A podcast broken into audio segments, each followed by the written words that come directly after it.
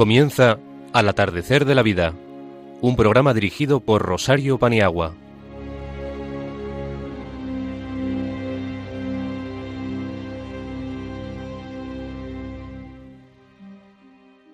Buenas tardes, queridos radioyentes. ¿Veis cómo enseguida se pasa un mes y otro y otro? Ya estamos aquí de nuevas con las mismas ganas de siempre. Va por vosotros.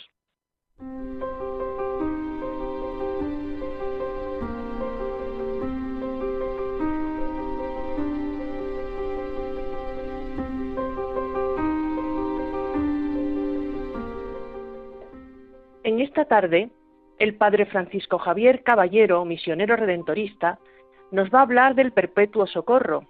En el mes que nos encontramos no puede ser de otra forma. Quien nos habla expondrá claves para una buena vejez, precedida de Ágata Fernández, que hablará de palabra del alma. Gloria Merino nos va a compartir su pensamiento en torno a la Santa Misa, hoy la ofrenda del pueblo santo. Ana Rodríguez, por su parte, nos ilustrará sobre la autoestima. Alberto Bonilla ha reflexionado sobre el verano era, que ya está aquí, y cómo vivirlo de la mejor manera. Más tarde, Ana Rodríguez y Rosario Paniagua darán noticias, consejos y curiosidades sobre mayores. El poeta Pablo Rodríguez Osorio recitará un poema que nos ha hecho eh, para, nosotros que se llama ¿Qué nos está pasando? música de Giuseppe Verdi, de Il Trovadore, en el coro de los cíngaros, ha sido seleccionada por nuestra eh, melómana Araceli Paniagua. Contaremos en control con la inestimable ayuda de Yolanda Gómez y con el deseo de pasar una hora de amistad y una hora juntos en esta gran familia de Radio María y en su casa, comenzamos.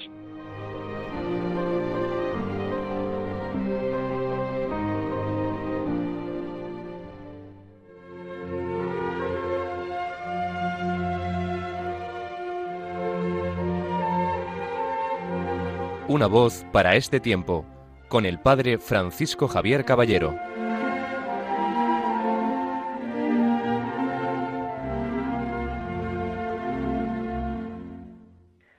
Buenas tardes, Padre Francisco Javier. Hoy nos deleitará con una advocación mariana muy de los realistas, el perpetuo socorro. Escuchamos. Queridos amigos de Radio María, muy buenas tardes. Permitidme que este mes la reflexión la haga sobre una advocación para los redentoristas muy importante. Es la advocación de María del Perpetuo Socorro. Cuando en el siglo XIX el Papa de entonces, Pío IX, entrega a los redentoristas este precioso icono, lo que hizo fue ofrecer un principio de misión inquebrantable – hacer llegar a todos los rincones del mundo la salud de Dios, expresada en el icono de María, que recoge y redime todo el sufrimiento humano.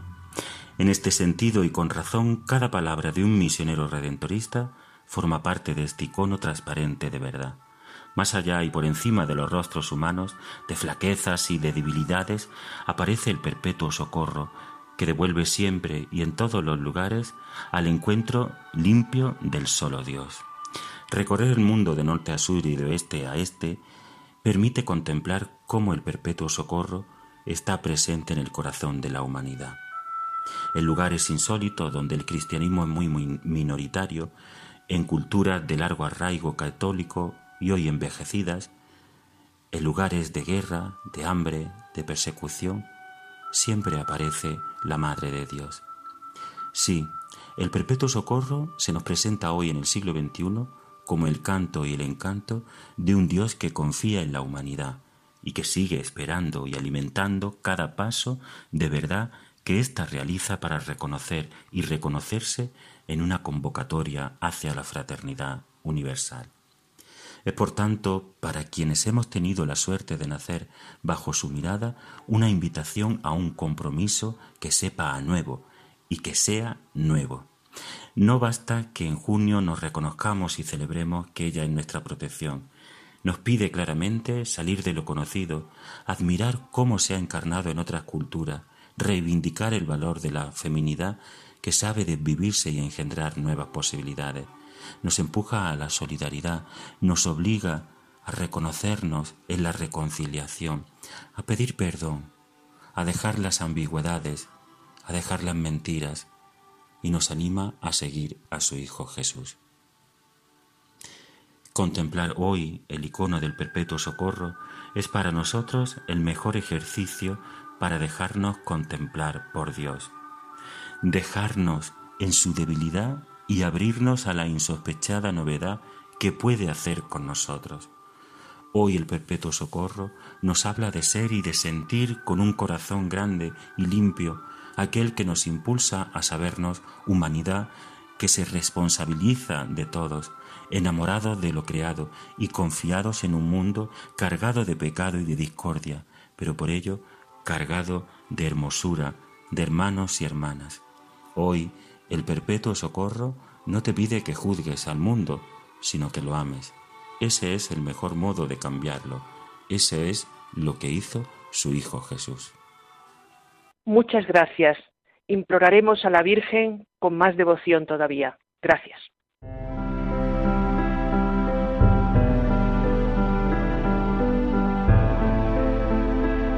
La sabiduría de los mayores, con Rosario Paniagua.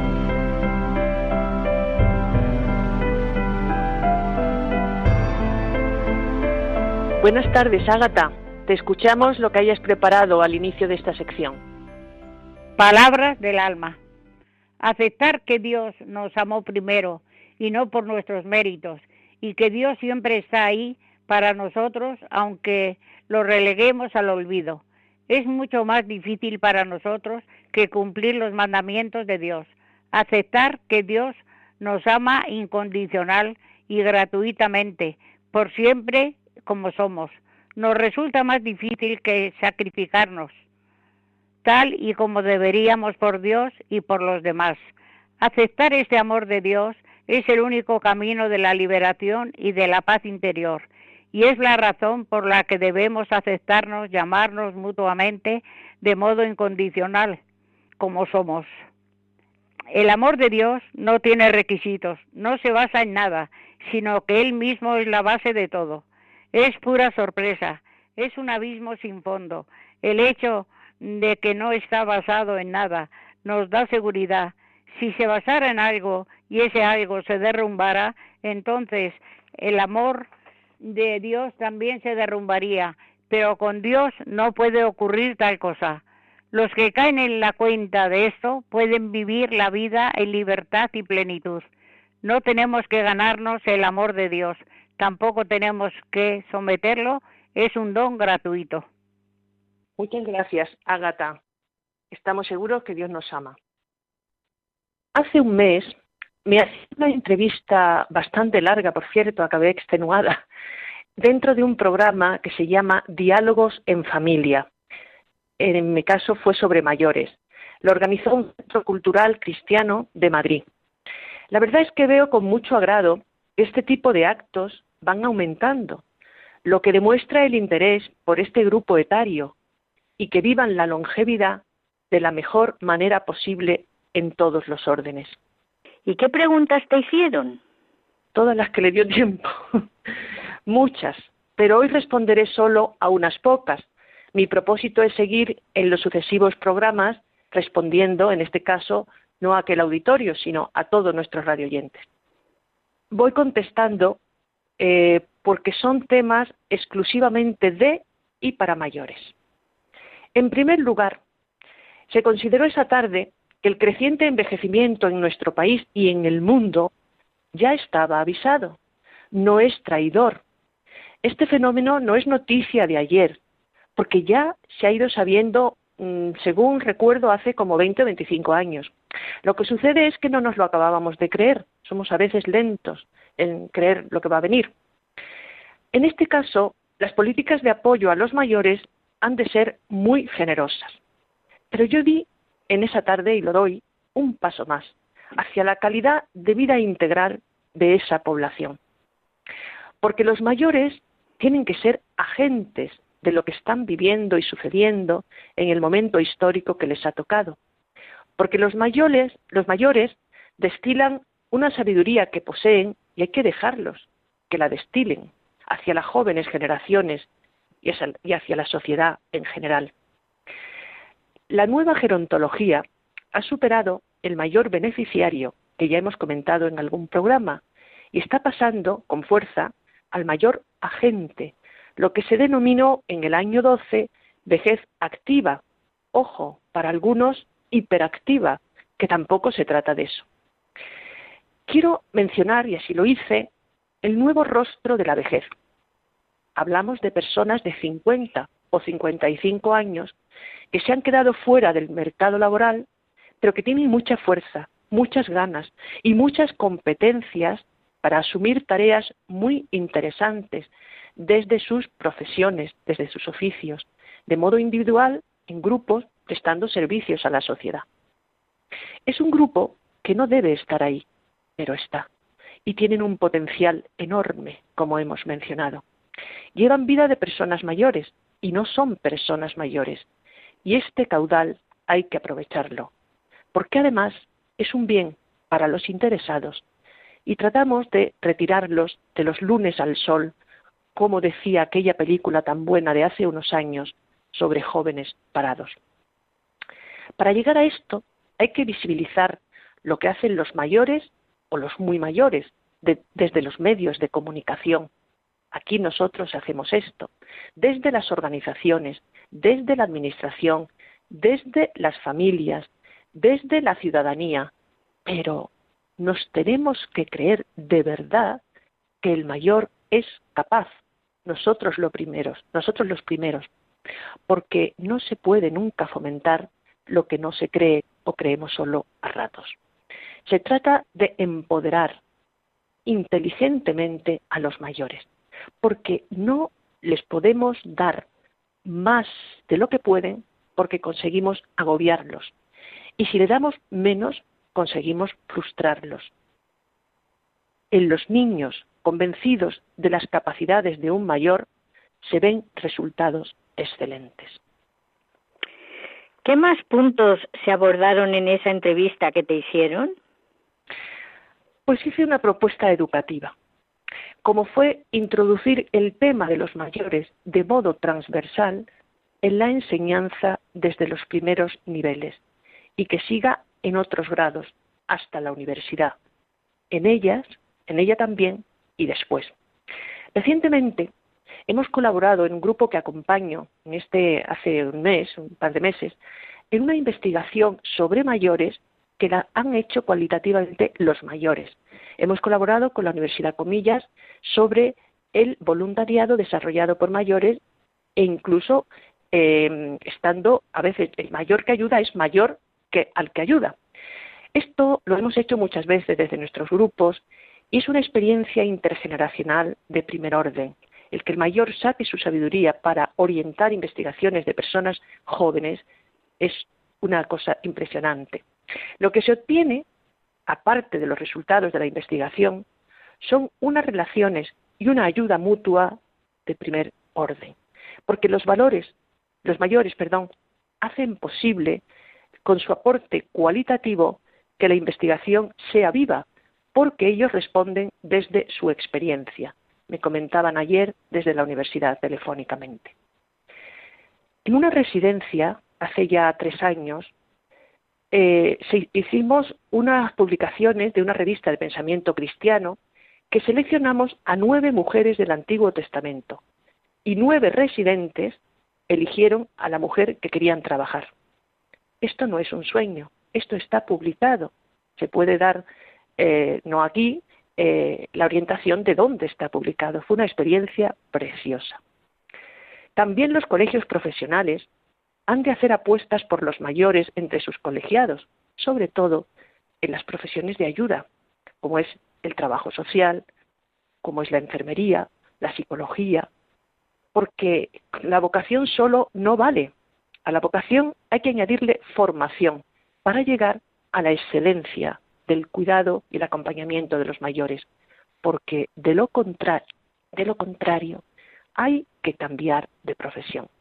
Así de claro. Para trabajar con mayores no vale cualquiera, aunque se encuentre trabajo con mucha facilidad con este grupo social. ¿Y qué decir de las familias con respecto a los mayores? La familia, tú eres experta en familia, es el eje fundamental.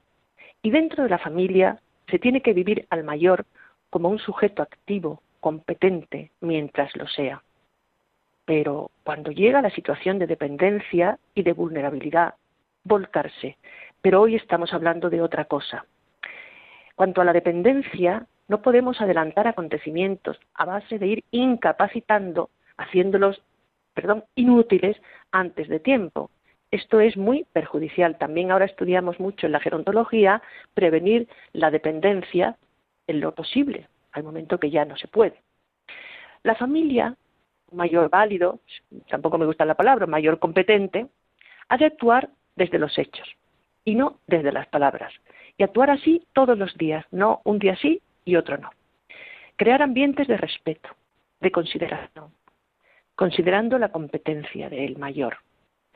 Los niños captan perfectamente cuando esto es así. Un día mi abuelo es importante y otro día no lo es. No, no, no, no. Siempre. Esto no se improvisa. Entre niños, jóvenes y adultos se tiene que ir creando una nueva conciencia social acerca de un grupo etario en crecimiento, con la inclusión, la colaboración del mayor, aprovechando los recursos, los que tengas, pero no eh, orillarlos como una reserva a proteger. Al mayor hay que darle su sitio, ni más ni menos, ya lo hemos aludido. Tampoco podemos poner al mayor eh, en una situación que no puede, porque se creen que pueden y se agotan, o en menos de lo que pueden, porque se frustran. Ya esta antítesis la he dicho anteriormente, pero la repito porque creo que es importante. Al mayor hay que empoderarlo, hacerlo partícipe, que autogestione grupos de pertenencia, porque veríamos cosas increíbles. Yo las estoy viendo en el acompañamiento a grupos no mayores, sino muy mayores. Hablamos de gente centenaria que estudia, que escribe, que cuida, que canta, que cuida huertos urbanos, que hacen ejercicio físico y son felices. Dos cosas que quiero mencionar. En el año, por los años 80 eh, se dio en Alemania un movimiento que se llamaba las Panteras Grises. Fue como un mayo del 68, pero en el 80 y de mayores, que iban diciendo mayor sí, viejo no. Yo no estoy haciendo ninguna campaña, yo estoy diciendo la verdad y lo que estoy viendo y estudiando continuamente. Y otra cosa curiosa, los bastiones de longevidad. Son unas personas que viven muchísimos años, eh, están localizados por el Cáucaso, algunas zonas de los Andes, esta gente come muy poco, tiene una dieta casi vegetal, viven muy al aire libre, pero sobre todo se sienten muy útiles y queridos por su colectividad. ¿No será que el amor hace vivir más y mejor a las personas? Así lo dijo Pedro Lain Entralgo. El amor tiene una fuerza constructora de primer orden. ¿Cuáles serían los principales cauces de participación de los mayores en la sociedad? Aquí solo voy a enunciarlos por cuestión de tiempo, pero hay un tríptico que me parece fundamental. Por ejemplo, la cultura siempre. La cultura como necesidad y como derecho a vivir sabiendo. Cada cual se decantará por un modelo. ¿eh? Eh, no podemos uniformar todos a la Universidad de Mayores o todos a los grupos de hacer abanicos o todo, pero cada uno hay que presentarle las ofertas, cada uno se decanta por lo que le gusta, pero la cultura, siempre. Segundo palo de este trípode, el voluntariado de mayores. El voluntariado de mayores eh, lo estamos teniendo actualmente en la parroquia. Es un grupo de personas mayores que ayudan a otros que a lo mejor son más jóvenes que ellos, pero se sienten, están en peor disposición de salud, de movilidad. Pero, pero, este voluntariado de mayores, como todos los voluntariados, tiene que hacer esfuerzos de formación. No podemos ir al voluntariado de los mayores ni de ninguno, pero bueno, yo me dedico a mayores, a lo que salga. Porque como dice muy bien Arnaldo Pangracci, un, camino, Camilo de Roma, y tiene un libro precioso, Hacer bien el bien. La cultura de la gratuidad hay que bordarla. Y el tercer palo de este trípode es la pastoral de y para, yo, y para mayores. Vivo mi fe y comparto mi fe. Aquí hay un caudal impresionante de creyentes de años y años de experiencia y de vida muy rico para la Iglesia. Con lo cual, la cultura, el voluntariado y la pastoral. En sucesivos programas iré desgranando esta larga entrevista que para mí fue ir repasando, recordando muchas cosas de mayores que tengo dentro y que nuestros amigos de Radio María también la van a ir escuchando. Muchas gracias.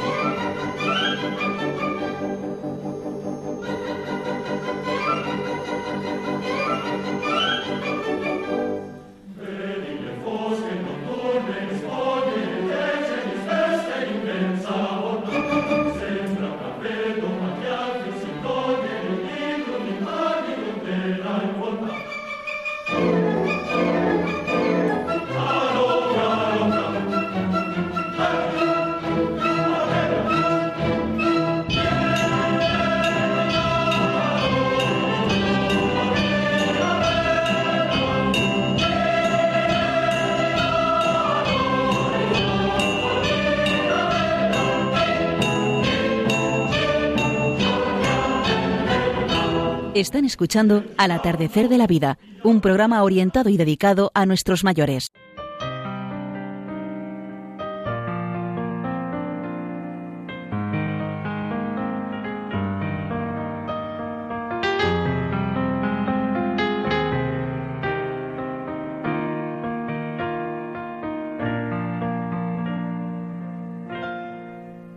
El pensamiento de los mayores con Gloria Merino.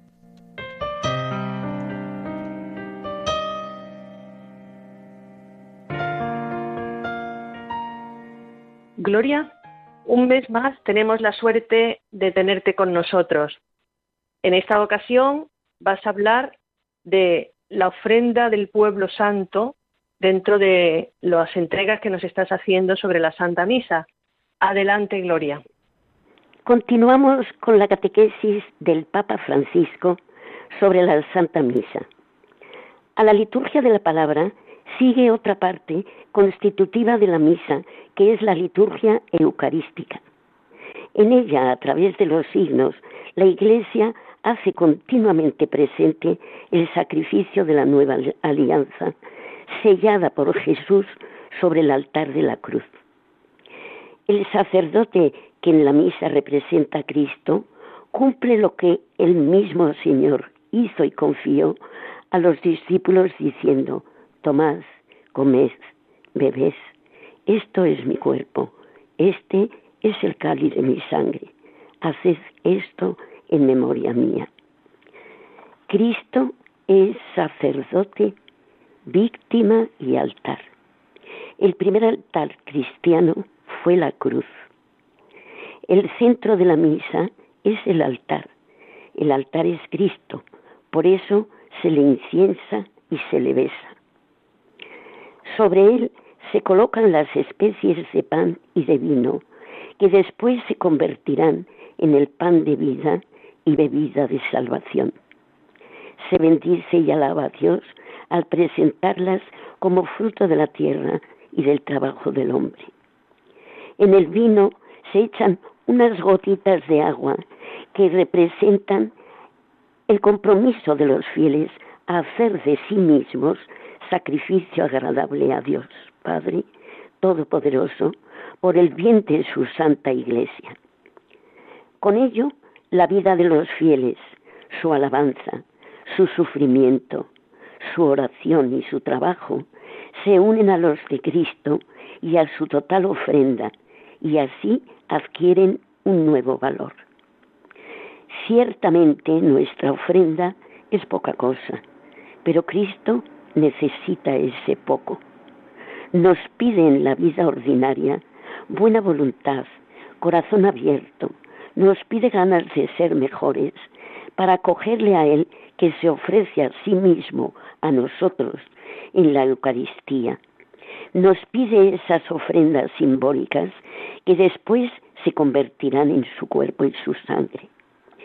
En el pan y el vino le presentamos la ofrenda de nuestra vida para que sea transformada por el Espíritu Santo en el sacrificio de Cristo y se convierta con él en una sola ofrenda agradable al Padre. Que la espiritualidad del don de sí pueda iluminar nuestras jornadas, las relaciones con los otros, las cosas que hacemos, los sufrimientos que encontramos, ayudándonos a construir la ciudad terrena a la luz del Evangelio. Seguiremos en días sucesivos con esta catequesis sobre la Santa Misa, que ello nos ayude a celebrar la misa cada vez con más conocimiento y amor. Buenas tardes a todos y hasta el próximo día. Muchas gracias, Gloria. Con estas palabras estaremos aún más atentos a la Santa Misa. Dios te bendiga, Gloria. Gracias. Mayores y familia, con Ana Rodríguez.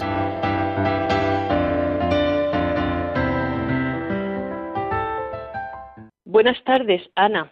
Buenas tardes a todos. Pues nada, vamos a hacerte caso y a autoestimarnos ni poco ni mucho, lo justo. Adelante. Pues sí, porque es un bien escaso, no creas. Pero a veces por, por arriba o por abajo, ¿eh? Sí, también es verdad. Tú eres la que sabe, te escuchamos. La estima es un sentimiento afectivo hacia uno mismo, que se llama autoestima, o hacia los demás, y se puede experimentar en distintos grados, según nos gustemos o nos queramos más o menos. De hecho, en la medida que con nosotros tengamos una relación tranquila, tolerante, positiva, las que tengamos con los demás irán en el mismo sentido. Este sentimiento se desarrolla desde la infancia y está basado en la afectividad que hemos recibido de nuestros padres y en el reconocimiento que nos han hecho. No es lo mismo que te digan qué bien te has portado a que te digan muy mal, muy mal, no vales para nada. Esas frases que suelen ser muy frecuentes en los padres hacen verdadero daño. Por eso yo lo recalco aquí para que se tenga cuidado. Bien, esta estima se va ampliando a lo largo de nuestra vida en función de los sentimientos que hayamos sentido y de las experiencias vividas. Bien es verdad que no siempre nuestros padres nos han reconocido en lo positivo, pero una vez más yo quiero romper una lanza en pro de nuestros padres. No siempre acertaron en nuestra educación, no siempre todo lo que nos han dicho era acertado, pero hay que tener en cuenta que ellos también han sido producto de la educación recibida. De lo que sí estoy segura es que ellos han hecho lo que han sabido y lo que han podido. Y nos han dado las bases del respeto, normas, responsabilidad, valores. Somos nosotros los que una vez que tomamos la vida en nuestras manos, tenemos que pulir lo que nos han dado y elegir lo que nos vale y lo que no, porque no todo lo recibido es válido. Y no hacernos responsables de nuestras decisiones. No podemos vivir eternamente de las rentas. Como me enseñaron que quitar la mesa era de niñas, pues yo nunca he aprendido a quitarla. Como esto de la plancha me parece que también es de madres y de hijas, pues yo ¿para qué voy a planchar? Como eso, montones de ejemplos. Confiar en nuestra capacidad es pensar y sacar nuestras propias conclusiones nos dará seguridad en nosotros mismos y no en lo que nos digan los demás. La autoestima es el conjunto de percepciones, pensamientos, sentimientos de comportamiento hacia nosotros mismos, hacia nuestra manera de ser, hacia nuestro cuerpo. ¿Cómo sabemos que lo que pensamos es lo acertado? Mira, nunca lo vamos a saber. Cuando nosotros elegimos ir a la playa es porque abandonamos la montaña. Cuando elegimos salir con una amiga para cotillear, desechamos el cine, el teatro. O sea que una cosa implica siempre un abandono de otras. Pero a estas alturas de la vida, ya los mayores nos podemos permitir ciertas licencias, entre otras el derecho a equivocarnos. Porque a veces las decisiones que hemos tomado no eran lo que esperábamos, pero no pasa nada, han sido equivocaciones. Pero lo vuelvo a decir, nunca lo vamos a saber antes, siempre después. Y si nos equivocamos, tampoco pasa nada. El problema no es equivocarse, sino no tomar decisiones por miedo a equivocarnos. El problema no es vivir o vivir con miedo, es como si fuésemos a morir sin haber vivido. Tener autoestima no quiere decir que no nos equivoquemos, somos como todos, nos pasa lo que a los demás. Seguro que muchos de vosotros no habréis hecho todo bien, yo tampoco, pero aquí estamos y la vida sigue. De todo se aprende, hasta de lo negativo. Es normal que en nuestras edades, que ya somos mayores, tengamos altibajos emocionales y hasta sufrir. Pero lo que no podemos hacer es enamorarnos del sufrimiento e ir de víctimas. La, la vida, perdón, no es fácil para nadie, pero hay que seguir y pensar, mañana estaré más lúcida. No hay que dar tanta importancia a la equivocación. Tampoco hay que tomarse las molestias como catástrofes, ni las catástrofes como molestias. Hay que relativizar, como siempre digo, y no perder nunca el sentido del humor. ¿Qué otros aspectos tendríamos que tener en cuenta? Pues hay varios. Yo he seleccionado unos cuantos que son quizá los más, los que más se usan. Primero, cuidar las formas. Las buenas formas sacan lo mejor del otro. Las malas sacan lo peor del otro. Existe un refrán que lo define muy bien. Se gana más lamiendo que mordiendo. Es decir, que con educación se puede decir todo, pero con buenas formas. Otra, otra cosa a tener en cuenta es evitar las comparaciones. Cuando uno se compara con otro, siempre va a quedar por debajo. Normalmente decimos, fulanita tiene una casa mejor que la mía. Y si es un hombre dirá, el coche de mi nieto es mejor que el mío. Pero hay que disfrutar de lo que tenemos y no llorar por lo que no tenemos. A veces decimos, hay que ver esta señora cuánto viaja y yo nunca. Por favor, no compararse, que siempre salimos por debajo.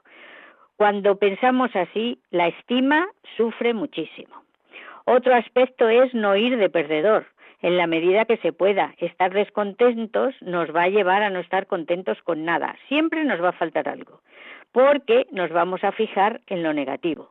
Si vamos de ganador, siempre estaremos conforme con lo que tenemos porque nos fijaremos en lo positivo y nuestra autoestima no se resentirá. Las abuelas somos madres con un montón de cobertura dulce para los hijos y los nietos. Los hijos son la, mejor inversión que hemos hecho y los nietos, ya lo he dicho otra vez, tenemos, son nuestros dividendos. Tenemos que dar ejemplo a los que vienen detrás y mirar la vida con optimismo para que ellos aprendan. Todavía me acuerdo de una actriz que decía, he aprendido más en una tarde con mi abuela que leyendo una enciclopedia. Los abuelos con los nietos llenamos un espacio vacío que había en nuestro corazón y que no sabíamos que lo teníamos hasta que lo descubrimos cuando aparecieron ellos. Aprovechemos este regalo. Todos tenemos necesidad de aprecio, esta cualidad tiene dos vertientes. El que tenemos hacia nosotros mismos, que es el amor propio, la confianza, la seguridad, y el que recibimos de las otras personas, que no siempre nos lo dan, que es el reconocimiento, la aceptación, pero con eso hay que contar también.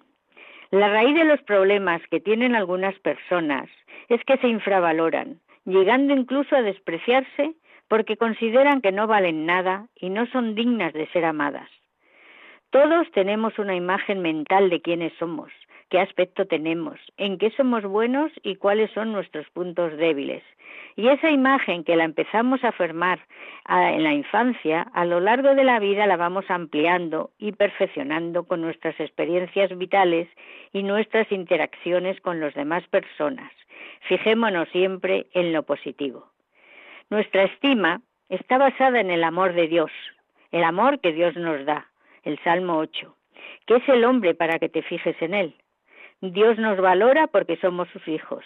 Estamos hechos a su imagen y semejanza y nos tiene en su pensamiento porque para él no hay tiempo. Ya nos lo dijo. Todos los cabellos de vuestra cabeza están contados. Muy buenas tardes. Muchas gracias, Ana, por todo lo que nos has aportado, como siempre, de una enorme utilidad.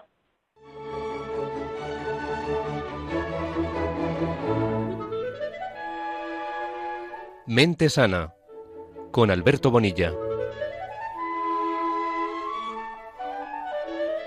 Alberto, te saludamos. Una tarde más contamos contigo, con ese tema tan bonito, el verano que llega y cómo vivirlo de la mejor manera. Adelante, Alberto. Buenas tardes a todos. Muchas gracias, Charo, por tu presentación.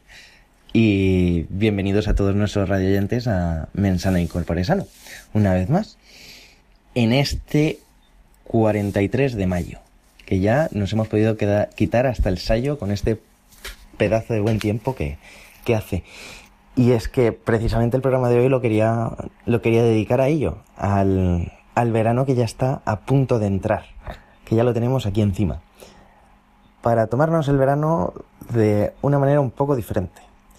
El verano más que sol y playa y descanso total, sino como puerta de acceso a otras cosas. ¿Cómo podemos planificar la nueva situación que se nos plantea durante estos tres meses en los que las calles están más vacías, en las ciudades, en los que en las playas hay mucha más gente, en los que los horarios son diferentes, ahora los días son ya notablemente mucho más largos, ya estamos a punto de, llegar a San Juan, y entonces, ¿cómo nuestra vida va a cambiar sustancialmente? Queramos o no queramos, al final. Se van a modificar nuestras rutinas y por lo tanto hemos de organizar bien lo que podemos hacer, cuándo y cómo hacerlo. Es una etapa en la que nos la podemos dedicar para nosotros mismos, para pensar en qué actividades queremos hacer, cuáles son nuestros objetivos que podemos plantearnos con, con este tiempo. En invierno no podremos dar tantos paseos por la calle o por el parque como nos gustaría debido al frío, a la ventisca, a la lluvia. Podemos empezar a aprovechar estos días a primera hora, antes de, del mediodía, claro, em, para hacer todas esas cosas que tenemos pendientes, para promocionar nuestra salud general, nuestro nivel de actividad. Esto lo podemos hacer tanto solo como acompañado. Vamos a pensar en actividades que podemos hacer tanto de una u otra forma. No lo dejemos a improvisación. Vamos a, a pensar en todo lo relacionado que se que podemos hacer con la alimentación. Cómo cambiarla y pasar de tanta sopa a más gazpacho para aquellos que les gusten y puedan tomarlo todavía. Cómo podemos cambiar el, nuestro menú para hacerlo un poco más sano vamos a organizar alguna actividad en la que todos opinemos, tanto amigos como familia, como comunidad. Vamos a intentar eh, poder organizar algo con lo que estar entretenidos, estar ocupados y estar estableciendo nuevas rutinas. Todo esto, ¿cómo lo podemos hacer al final? Pues suele ayudar el coger papel y lápiz y escribirlo o incluso dibujando, eh, así una especie de, de, horario, de reloj, tabla, lo que a cada uno le, le facilite la creatividad. Y vamos a organizar cuáles son esas actividades que teníamos en el tintero durante tanto tiempo y que no encontrábamos el momento de, empezar a, a llevarlas a cabo. Así, de esa forma, estableciendo un objetivo, un horario y una fecha para empezarlo, va a ser mucho más fácil poder ejecutarlo. Eh, lo que tiene que haber es, pues, eh, un caldo de cultivo, por así decirlo. Y es que tenemos que respetar espacios y tiempos diferenciados. Si lo hacemos en común, pues hemos quedado que esas actividades eh, como en compañía, pues van a ser de una forma y a un tiempo determinado. Y habrá que respetarlo. Por otro lado, si es con nosotros e incluso se solapa, tiene que haber tiempos para todos. Vamos a mantener una rutina de comidas, una rutina de sueños, una rutina de actividades. hay mucha gente que llega el verano y se y descontrola sus horarios absolutamente y son capaces de comer a las 5 o no comer y luego cenar o no cenar o cada horario tiene tiene su em, tiene, tiene que estar establecido y tiene su razón de ser. Vamos a mantenerlo y simplemente vamos a interpretar el verano como la puerta de entrada lo que decía al inicio a unas oportunidades nuevas en nuestra vida. Muchísimas gracias una vez más por haber estado ahí y ya sabéis que tenemos un correo de, del programa en el cual nos podéis contactar y hacer cualquier tipo de, de sugerencia en, en el mismo. Un saludo a todos. Gracias, Alberto. Con lo que nos has contado, seguro que lo aprovecharemos mejor y será un tiempo de ocio lleno. Gracias. Tenemos el placer de contar con la poesía de Pablo, que es poesía hecha por él, Pablo Rodríguez Osorio, que en esta ocasión se denomina ¿Qué nos está pasando?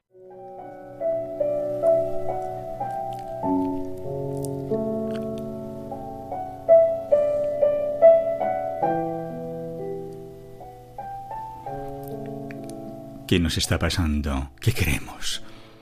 ¿Qué buscamos? ¿Qué falta en nuestras vidas? Que estatuas de dioses ya caídas anhelamos tener y no tenemos. Hemos perdido el juicio. No creemos en las buenas herencias recibidas de quienes nos curaron las heridas con ungüentos de amor. ¿Qué pretendemos?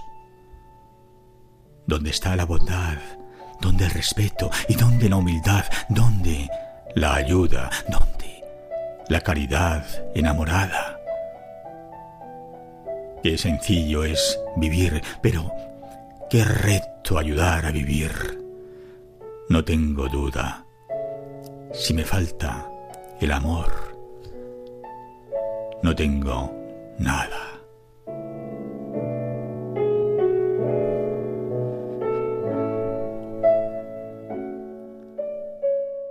Muchas gracias, Pablo. Yo creo que a lo mejor estamos perdiendo un poco el norte y tú nos has situado con tu poema. Como siempre, muy agradecidos. Y llegamos al final. Gracias, muchas gracias a todos. ¿Quiénes son todos? El padre Francisco Javier Caballero, con el tema del perpetuo socorro, Ágata Fernández, Palabra del Alma, Gloria Merino, la Santa Misa, ofrenda del pueblo cristiano, Ana Rodríguez, con la autoestima, Alberto Bonilla, El verano que llega y cómo vivirlo, Pablo con su poema ¿Qué nos está pasando? Araceli Paniagua, que ha seleccionado para nosotros el programa, a Giuseppe Verdi en esta ocasión con Il Trovadore, el coro de los cíngaros. Muchísimas gracias a todos. Gracias a Yolanda, que nos dirige estupendamente. Seguimos juntos, no significa que, nos vamos, no. Seguimos juntos para conectar por correo postal Radio María al atardecer de la vida, Paseo de los Dos, primera planta, 28024 Madrid. También en el teléfono 91 005 3305, indicando desde dónde llamáis y a qué programa os queréis dirigir. Tenemos podcast www.radiomaria.es. Buscar al atardecer de la vida 2 y el día que, que os interese escuchar. Solo nos falta decir que seguiremos juntos, seguiremos dando frutos y a ser posible frutos abundantes, todos unidos como pueblo de Dios. A continuación, no desconectéis, porque viene la liturgia de la semana y a continuación otro y otro programa de interés. Tomar nota. Volvemos el 11 de julio. Hasta muy pronto, amigo. Sed muy felices, por favor. 11 de julio. Dentro de nada estamos aquí. Adiós.